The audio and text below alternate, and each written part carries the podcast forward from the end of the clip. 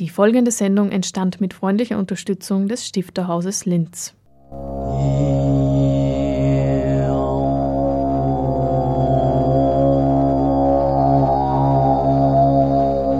Literatur im Radio.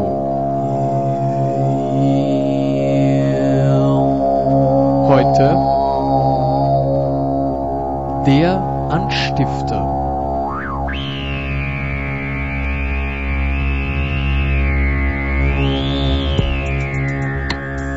Ich begrüße Sie zum Anstifter, dem auditiven Literaturmagazin des Linzer Stifterhauses im Rahmen des Kultur- und Bildungskanals von Radio Froh.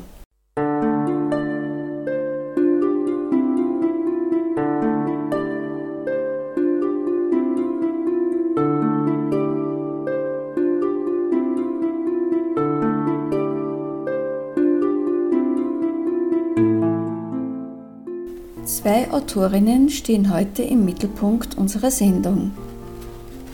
Elisabeth Strasser die aus ihren Erzählungen mit dem Titel Vom Leben der Kaulquappen liest, und Christine Mack, eine der Autorinnen und Autoren, die in der Sondernummer der Rampe 2 2014 vertreten sind.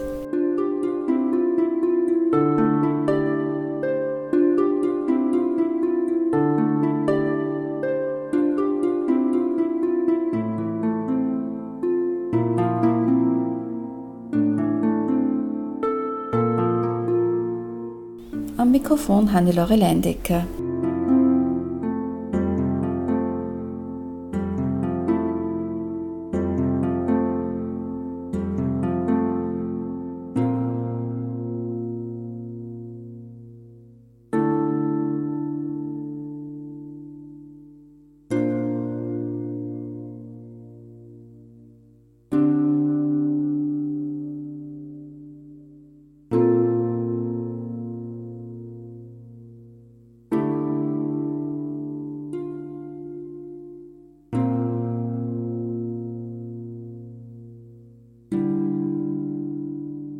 Vom Leben der Kaulquappen heißt der Erzählband von Elisabeth Strasser, aus dem sie am 12. Juni lesen wird.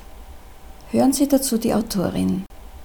In diesem Erzählband finden sich sieben Geschichten, die bei der Zusammenstellung aber nicht unter ein besonderes Thema bewusst gestellt worden sind, aber es finden sich einige Gemeinsamkeiten. Zum Beispiel, dass in allen Geschichten Kinder eine wichtige Rolle spielen, manchmal sogar die Protagonisten sind, so wie in der titelgebenden Erzählung vom Leben der Kaulquappen, in der auch die kindliche Fantasie eine wichtige Rolle spielt. Kaulquappen kommen in dieser Geschichte tatsächlich vor, doch es geht bei allen Geschichten um Menschen, Kaulquappen sind Wesen, die einer Metamorphose unterliegen, aus denen etwas anderes wird, als sie zunächst scheinen. Somit ein recht treffendes Bild für Menschen, die sich ebenfalls im Laufe ihres Lebens innerlich wandeln können. Es geht in dieser Geschichte um eine gut situierte Familie, die ein anscheinend perfektes Leben führt. Früher oder später wird allerdings klar, dass einige ihrer Mitglieder ihre Schattenseiten haben, die sich in geheimnisvollen Besuchern, die sich im Keller ihres Hauses einnisten, gleichsam manifestieren. Roland, die Hauptfigur, ein Elfjähriger, ist ein recht fantasiebegabtes Kind. Im folgenden Auszug tritt er in der Geschichte erstmals in Erscheinung. Um vier Uhr war die Schule für ihn zu Ende.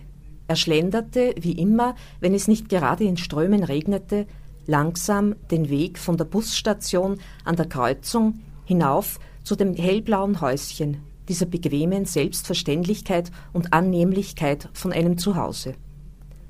Trotz all dieser erkannten Selbstverständlichkeit war er jedes Mal beruhigt, wenn er das Hochhaus passiert hatte, das die Sicht von der Kreuzung auf sein Haus verdeckte und er das Haus seiner Familie tatsächlich dort sah. Fantasie war etwas Wunderbares, wenn man durch den kleinen Wald strich und über die Wiese und dabei an Dschungel und Savanne dachte und aus dem Teich der Kaulquappen eine raue See werden konnte oder ein Fluss voller Krokodile. Doch Fantasie bedeutete auch, sich vorzustellen, das Haus der Eltern sei, während man selbst ahnungslos in der Schule saß, niedergebrannt oder durch ein lokales Erdbeben mit Epizentrum genau unter dem Haus eingestürzt. Doch auch andere Dinge konnten geschehen, solche, die sich beim Anblick des Hauses noch nicht ausschließen ließen. Einem Familienmitglied konnte etwas zugestoßen sein, ein Verkehrsunfall oder ein Herzinfarkt.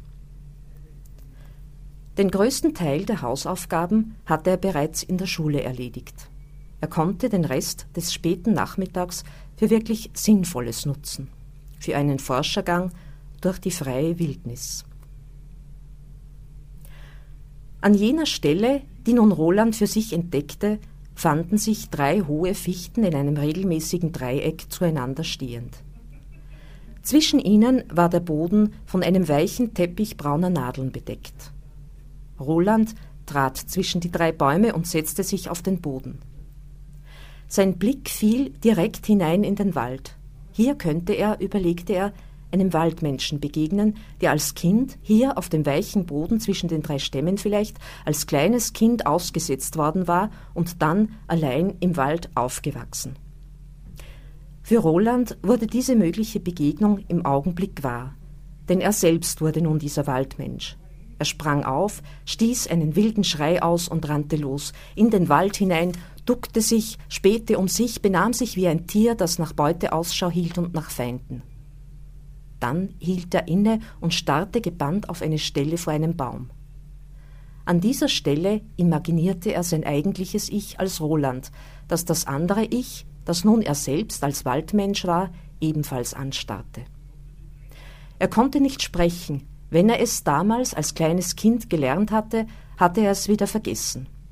Doch er erkannte in diesem Wesen eines, das ihm ähnlich war, obwohl er, seit er ausgesetzt worden war, keinen Menschen mehr gesehen hatte. Hu, rief er als Waldmensch, und als Roland, als der ebenso gebannt dastand, fragte er Wer bist denn du? Nach ein paar Minuten wirklicher Zeit waren in der Fantasie Wochen vergangen, und der Waldmensch, den Roland Azubi nannte, hatte in seinen früheren Kindheitserinnerungen nachgeforscht, in ihnen die Sprache gefunden und nun mit Rolands Hilfe aufgefrischt, so dass sie sich miteinander einigermaßen unterhalten konnten. Azubi berichtete davon, wie er Eier und junge Vögel aus den Nestern holte, um sie zu essen, wie er Pilze pflückte, wie er den wilden Bienen Honig ablistete, wie er ein paar Jahre einen Wolf zum Gefährten gehabt hatte und derlei mehr. Roland hingegen berichtete von der Schule, von seinem hellblauen Häuschen, von seiner Schwester, die, naja, leider ein wenig dämlich sei, und von seinem Vater, der Zahnarzt war. Hast du niemals Zahnweh gehabt? fragte er als Roland Azubi. Als dieser verzog er das Gesicht, ballte die Faust davor und tat, als würde er mit aller Kraft gegen seinen Kiefer einschlagen. Roland lachte und verstand. Einmal hatte Azubi tatsächlich Zahnweh gehabt und er hatte sich selbst den schmerzenden Zahn einfach ausgeschlagen. Möchtest du mit mir nach Hause kommen? fragte Roland endlich. Azubi schüttelte den Kopf. Dann sagte er Freund, und Roland nickte. Ja, ich bin dein Freund, und ich werde dich bald wieder besuchen. Vielleicht überlegst du es dir bis dahin, ob du mich nicht doch zu Hause besuchen willst. Das tun Freunde nämlich, sie besuchen einander. Als Roland das sagte, stapfte er bereits aus dem Wald, warf einen kurzen Blick in den Teich und kehrte nach Hause zurück. Jener Azubi, wie er diesen Waldmenschen nennt, den Roland hier zunächst bloß erfindet, tritt in der Geschichte immer wieder auf und zuletzt stellt sich heraus, wer er eigentlich ist und was es mit ihm für eine Bewandtnis hat. Doch das wird hier natürlich nicht verraten. Ja, also in dieser Geschichte spielt Fantasie eine große Rolle, eine Gestalt, die erfunden wird. Wie geht es Ihnen jetzt als Autorin mit dem Erfinden von Gestalten? Also süchtig nach Geschichten war ich eigentlich immer schon und solange ich zurückdenken kann, habe ich Geschichten erfunden. So richtig mit dem Aufschreiben habe ich etwa mit 17 Jahren begonnen, aber das sind war ich schon stolz, wenn eine Geschichte mit sieben oder zehn Seiten zustande gekommen ist. Die habe ich dann mühsam mit der Schreibmaschine abgetippt. Und da sind auch eher kürzere Sachen entstanden. Der längere Atem ist erst mit dem Schreiben, dem viel Schreiben und viel Lesen gekommen. Das heißt, Sie haben viel Fantasie, dass Sie sich diese Geschichten alle ausdenken oder beziehen Sie Ihre Ideen auch aus Ihrem Umfeld?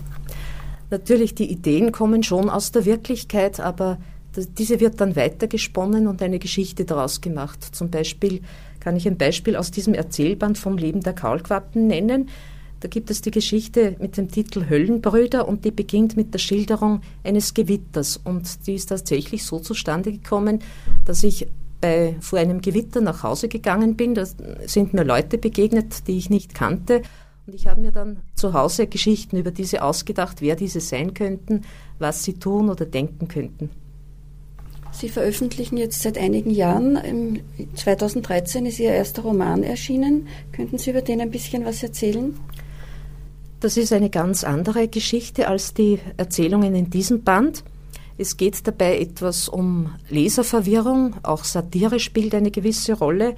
Es ist ein ziemlich verrückter Protagonist, während in diesem Buch e-, eigentlich keine besonders außergewöhnlichen Figuren vorkommen, aber es sind außergewöhnliche Geschichten. Sie veröffentlichen ja erst seit einigen Jahren. Wo sehen Sie sich denn als Autorin in ungefähr zehn Jahren? Ja, vielleicht habe ich bis dahin noch ein paar Bücher geschrieben, veröffentlicht, die auch gelesen werden. Das ist die Hauptsache. Haben Sie schon einige Ideen auch wieder? Woran schreiben Sie momentan? Es gibt sehr viele Geschichten auf Vorrat, das schon. Elisabeth Strasser ist 1969 in Wartberg an der Krems geboren und aufgewachsen, lebt und arbeitet nun in Linz. Im Resistenzverlag erschienen von ihr außerdem Martin und der Klang des Schnees 2013 und nun 2014 der Erzählband vom Leben der Kaulquappen. Zum Abschluss hat die Autorin noch erzählt, worauf es ihr beim Schreiben in der Hauptsache ankommt. In erster Linie geht es darum, mit Geschichten anspruchsvoll zu unterhalten, auch mich selbst beim Schreiben. Und als wichtigen ne Nebeneffekt dabei sehe ich, Themen, die in diesen Geschichten eine Rolle spielen, den Lesern vorzulegen, sodass sie sich dazu ihre Meinung bilden können, vielleicht durch die Geschichten und ihre Figuren neue Sichtweisen kennenlernen, denen sie zustimmen können oder die sie durchaus auch ablehnen können.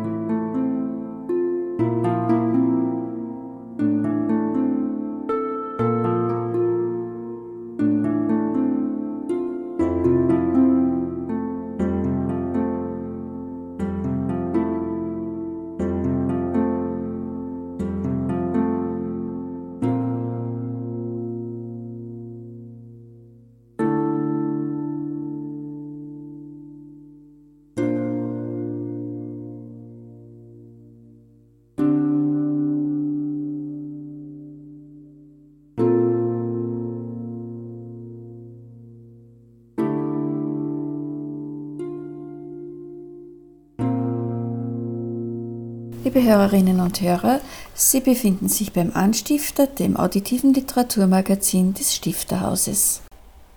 Die zweite Ausgabe der Literaturzeitschrift Die Rampe im Jahr 2014 widmet sich der Donau. Die Autoren und Autorinnen dieses Themenheftes nähern sich dem Fluss auf ganz vielfältige Weise. Sie beschreiben ihn in zarten und poetischen Bildern, als erotische Metapher, in Momentaufnahmen im jahreszeitlichen Rhythmus oder einzelner durchmessener Gegenden, aber auch als abgründiges und dunkles Gewässer, in dem Raubfische leben, Hochwasserexistenzen vernichten oder Menschen freiwillig den Tod suchen. Auch als Metapher für Freiheit und erlebte Freikörperkultur findet sich die Donau in diesen Texten. Oder auch als Fluss, der auf aberwitzige Weise zum Verschwinden gebracht wird und eine apokalyptische Landschaft hinterlässt. Die 13 Beiträge umfassende Ausgabe liefert einen weit gefassten und spannungsreichen Bogen der Geschichte am und im großen europäischen Strom erzählt. Am 26. Juni wird diese Rampe-Ausgabe präsentiert und es lesen Ulrike Fellenhofer-Lamm, Christoph Janatsch, Christine Mack und Robert Wacher. Mit Christine Mack habe ich ein Gespräch geführt. Ende Juni wird im Stifterhaus äh, das Sonderheft der Rampe präsentiert, in dem die Donau im Mittelpunkt steht. Und Sie lesen äh, bei dieser Veranstaltung, welcher Text von Ihnen ist da abgedruckt? Bis das gut wird, ist eine Prosa und es handelt sich um eine Geschichte aus der Sicht eines etwa vierjährigen Mädchens in der Phase des anschaulichen Denkens, äh, wo Redewendungen wie bis das gut wird, wird noch viel Wasser die Donau hinunterlaufen, äh, einfach sehr wörtlich genommen wird. Äh, wie kommt man überhaupt dazu, in der Rampe abgedruckt zu werden? Bewirbt man sich dafür oder wird da einfach ein Text ausgesucht, der zu dem Thema passt? Also ich habe das gelesen, dass es ein Sonderheft der Rampe gibt und dass man Texte einsenden kann mit bestimmten Bedingungen von der Länge und das Thema und ähm, die Art des Textes. Und ja, da habe ich dann den Text eingesandt und da gab es eine Jury, die dann diesen Text äh, für die Kategorie Prosa ausgewählt hat. Und was bedeutet es für Sie, in der Rampe abgedruckt zu sein?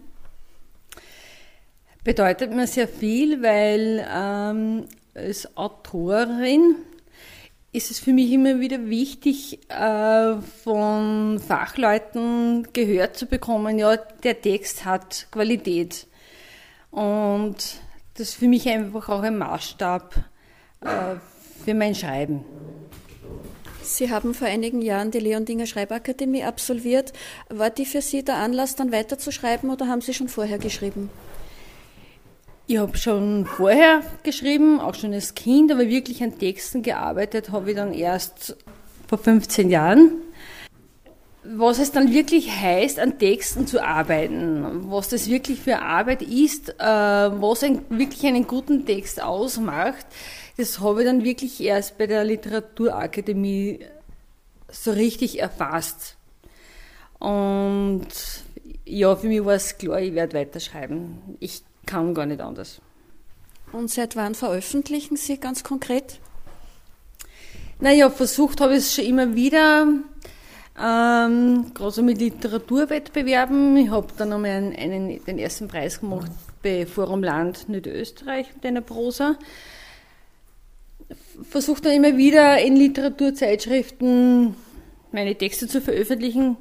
Ist nicht immer so einfach. Äh, es gibt unglaublich viele Leute, die schreiben und sehr viele Leute, die gut schreiben. Und ja, ich habe schon mehrere Veröffentlichungen und ähm, werde es immer wieder versuchen. Und mein großes Ziel ist natürlich, ein eigenes Buch zu schreiben. Und wie kommen Sie zu Ihren Ideen? Ich habe dauernd irgendwelche Geschichten im Kopf. Ähm, und die kann ich gar nicht alle niederschreiben, aber ich brauche dann immer wieder einen Anlass, eine, ein Thema, eben zum Beispiel, wie es geheißen hat, Donau. Ja, dann ähm, ist es für mich einfach die große Herausforderung, genau dazu etwas zu finden. Das heißt, Sie haben bis jetzt äh, hauptsächlich kürzere Texte geschrieben, also noch keinen wirklichen Roman. Äh, das ist das, was Sie beabsichtigen. Ich habe schon mal versucht, aber ich habe nicht geglaubt, wie schwierig das ist, für mich zumindest. Und ich habe, also für alle, denen das gelingt, ein gutes Buch zu schreiben, die haben meine Bewunderung, also eh, wirklich meine Hochachtung. Ja, und ich wünsche mir, mir würde es auch bald einmal gelingen. Und orientieren Sie sich nach bestimmten Vorbildern? Vorbildern, ich habe sehr viele Vorbilder.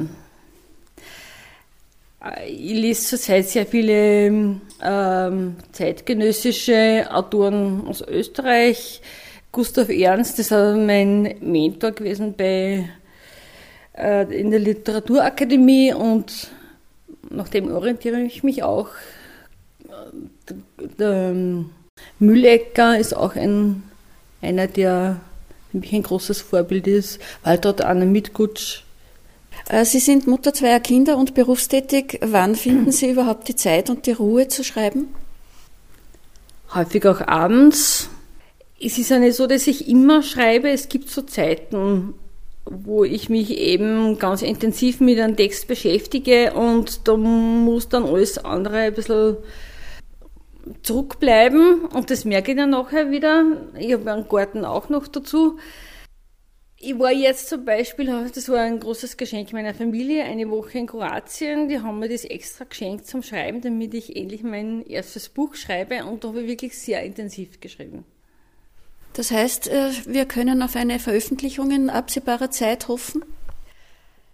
Ja, ich hoffe selber stark. ja. Und wollen Sie was äh, Näheres darüber erzählen oder soll das noch ein Geheimnis bleiben? Also wie gesagt, es ist noch kein Roman. Es sind Kurzgeschichten, die einen roten Faden haben. Ja, mehr verrate ich noch nicht. Nun hören Sie einen kleinen Ausschnitt aus dem Text, der in der Rampe abgedruckt ist und aus dem die Autorin im Stifterhaus am 26. Juni lesen wird. Nach der Schneeschmelze nahm Vater uns Kinder mit nach Linz. Ich war noch nie zuvor in Linz gewesen. Vor der Stadt führte die Straße an der Donau entlang und in jeder Kurve fürchtete ich, Vater würde mit dem VW-Käfer in die Donau fahren. Das Wasser heran schnell. Viel zu schnell und gewaltig, um es nur irgendwie aufhalten zu können. Die braunen Wassermassen wälzten sich durch die Brücke, über die wir fuhren. Wie tief ist die Donau? fragte ich Vater. Kannst du darin stehen, Papa? Was denkst, wo denkst du hin? sagte er. Niemand kann darin stehen. Wo rinnt es hin, das Wasser? fragte ich. Zum Meer, sagte Vater. Ist das Meer groß genug für das Donauwasser? Ins Meer mündet jeder große Fluss. Und wenn die Donau im Meer ist, dann gibt es sie nicht mehr? Ja, Anne, dann gibt es sie nicht mehr. Kein Mensch würde das Donauwasser aufhalten können. Es würde vom Meer verschluckt werden. Die Aussicht auf Eintracht mit den Nachbarn war also hoffnungslos. Nicht einmal das Krachel im Klosterhof schmeckte mehr. Die Donau wollte ich nie wiedersehen. Während der Heimfahrt starrte ich bis zum Tunnel zum rechten Autofenster hinaus. Dann verschwand das Wasser aus meinem Blickfeld. Sie hörten ein Gespräch mit Christine Mack. Sie wurde 1963 in Niederwaldkirchen in Oberösterreich geboren, wohnt zurzeit in Leonding, ist verheiratet, Mutter zweier Töchter, beruflich diplomierte Behindertenpädagogin und systemische Familienberaterin und Absolventin der Leonding Akademie für Literatur 2011-2012. Derzeit ist sie in der Gemeinwesenarbeit in Linz tätig. Sie schreibt Prosa, Lyrik und Minidramen.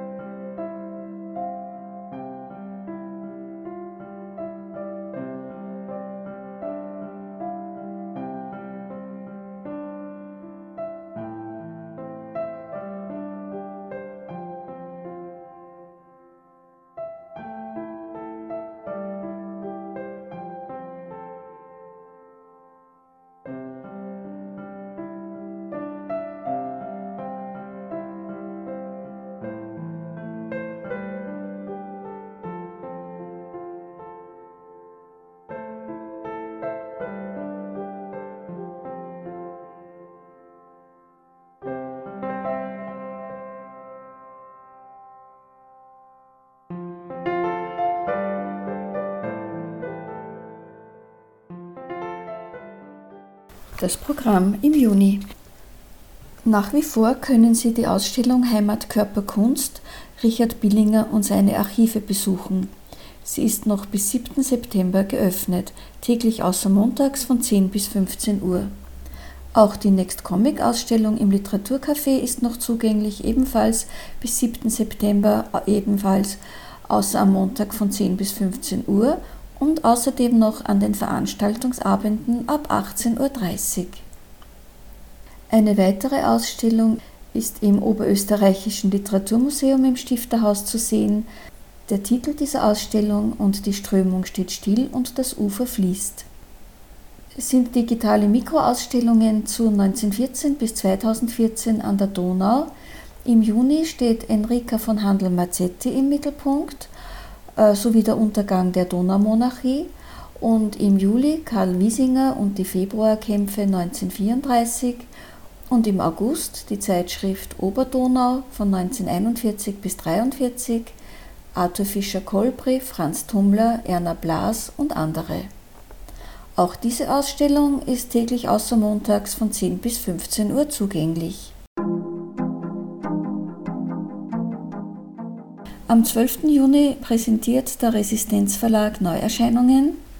Es lesen Dietmar Koschier aus seinen Erzählungen mit dem Titel Katzengräser, Werner Rohrhofer liest neue Satiren mit dem Titel Soko Salzamt, weiters ein Roman von Louis Stabauer mit dem Titel Wann reißt der Himmel auf? Und Elisabeth Strasser, die wir heute schon im Interview gehört haben, liest aus ihren Erzählungen vom Leben der Kaulquappen. Dietmar Ehrenreich wird den Abend moderieren. Eine weitere Buch- und Verlagspräsentation findet am 16. Juni um 19.30 Uhr statt. Dieses Mal vom Sisyphus Verlag. Dietmar Füssel liest aus seinem Roman Der Sohn einer Hure und Kurt Leutgeb Marathon Versuch einer Leichtigkeit. Ludwig Roman Fleischer wird eine Einführung halten. Am 17. Juni wird das Buch Heimatkörper Kunst Richard Billinger Symposium präsentiert und es gibt eine Einführung und Präsentation durch die Herausgeber Klaus Kastberger und Daniela Striegel und Josef Winkler liest seinen Text zu Richard Billingers Buch Die Asche des Fegefeuers. Und am Donnerstag, den 26. Juni, wird die Rampe mit dem Titel Donau präsentiert. Es ist eine Sondernummer. Aus ihren Texten lesen Ulrike Fellenhofer-Lamm, Christoph Janatsch, Christine Mack und Robert Wacher. Bernhard Judex wird moderieren. Auf der Homepage des Stifterhauses finden Sie nähere Informationen zu den einzelnen Veranstaltungen www.stifterhaus.at. Damit sind wir auch schon am Ende unserer heutigen Sendung. Es ist übrigens die letzte Sendung vor der Sommerpause. Wenn es auch in der Sommerpause im Juli und August keine Veranstaltungen im Stifterhaus geben wird, so können Sie doch die drei Ausstellungen, die eingangs erwähnt wurden, besuchen. Die heutige Sendung ist auch auf der Radio Froh Homepage zum Anhören und Downloaden zur Verfügung www.froh.at/kultur. Auch auf der Homepage des Stifterhauses sind die Sendungen von Radio Froh verlinkt. Dort können Sie die Anstiftersendungen jederzeit anhören. Nun wünsche ich Ihnen einen schönen, erholsamen Sommer und ich hoffe, wir hören uns wieder am 3. September wie immer um 17.30 Uhr. Es verabschiedet sich Hannelore Leindecker.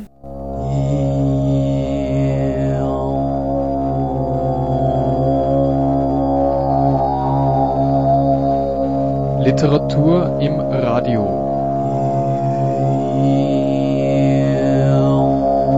Heute der Anstifter.